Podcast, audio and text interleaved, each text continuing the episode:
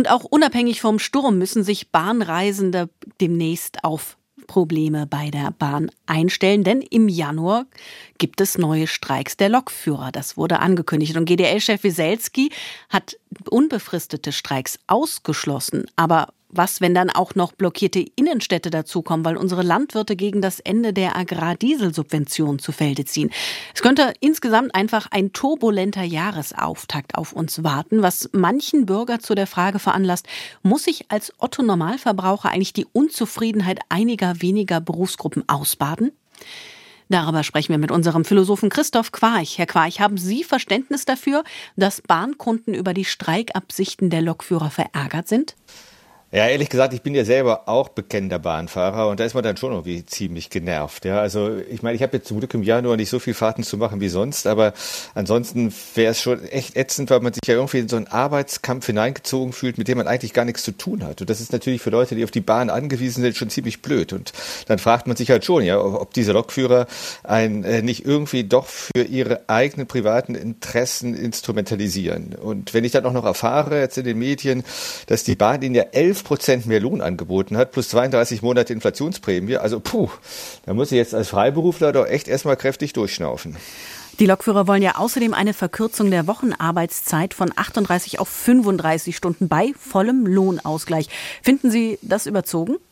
Also ich weiß ja nicht, wie es ist, wenn man Lokführer ist. Ja, deshalb will ich mir da jetzt auch kein Urteil anmaßen. Aber mal aus der Außenperspektive finde ich jetzt diese Forderung schon problematisch. Ich meine, die, die Gewerkschaft, die weiß ja auch, dass es bei der Bahn im Augenblick massiv an Personal fehlt. Und da frage ich mich natürlich so als Laie, ja, wer soll denn die Züge fahren, wenn die aktuellen Lokführer jetzt drei Stunden weniger pro Woche arbeiten? Also an diesem Punkt vermisse ich dann doch sowas wie die Solidarität der Beschäftigten mit ihren Arbeitgebern. Und dahinter steckt äh, vermutlich aus meiner Sicht doch noch ein größeres, ein, ein echtes gesellschaftliches Problem, über das auch sehr viele Personalverantwortliche klagen. Also es gibt einfach im Augenblick diese ziemlich selbstzentrierte Grundhaltung der Leute, die einfach gar nicht mehr fragen, was sie denn auch mal für ihre Firma Gutes tun können, sondern die erwarten, dass ihre Firma ihnen alle Wünsche erfüllt.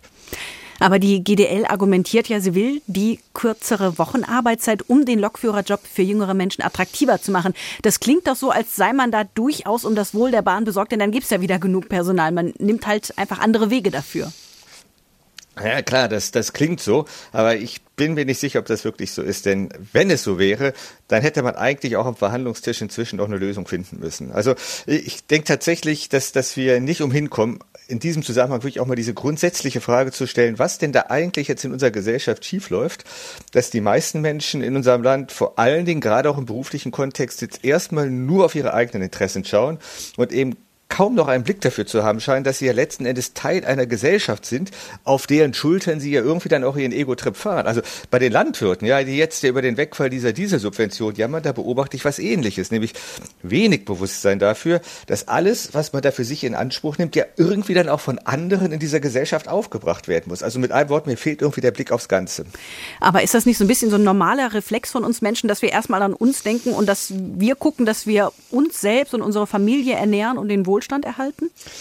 Na, ganz ehrlich, ich finde, das ist nicht normal. Es ist zumindest auch nicht natürlich, denn wir wissen inzwischen, dass von unserer biologischen Grundverfassung her wir Menschen eben keine e-, Egoisten sind, sondern doch eigentlich eher soziale Wesen. Ja, und zu Egoisten sind wir, das kann man jetzt eben auch historisch zeigen, eigentlich erst dadurch geworden, dass wir eben jetzt mit Hilfe einer neoliberalen Wirtschaft uns eine Welt geschaffen haben, die den Egoismus belohnt und soziales Denken eben doch eher bestraft. Und das ist eben nicht natürlich. Es ist genauso wenig natürlich, finde ich, wie die Idee, Wohlstand, das sei halt nichts anderes als materieller Reichtum oder jetzt neuerdings eben auch ein Maximum an freier Zeit. Also gerade Philosophen und Weise haben das eigentlich zu allen Zeiten bestritten und immer wieder darauf hingewiesen, dass Wohlstand etwas ist, das man mit anderen teilt und dass man auch der Teilhabe an einer Gesellschaft verdankt. Also jetzt gerade so zu Weihnachten und zum neuen Jahr würde ich mir wünschen, dass wir das wieder lernen, ja, dass wir wieder lernen, auch auf die anderen Mitglieder der Gesellschaft zu hören, anstatt immer nur unsere eigenen Ansprüche geltend zu machen, weil sonst verlieren wir dann irgendwann wirklich den Sinn für unsere Zugehörigkeit und damit auch für unsere Zusammengehörigkeit.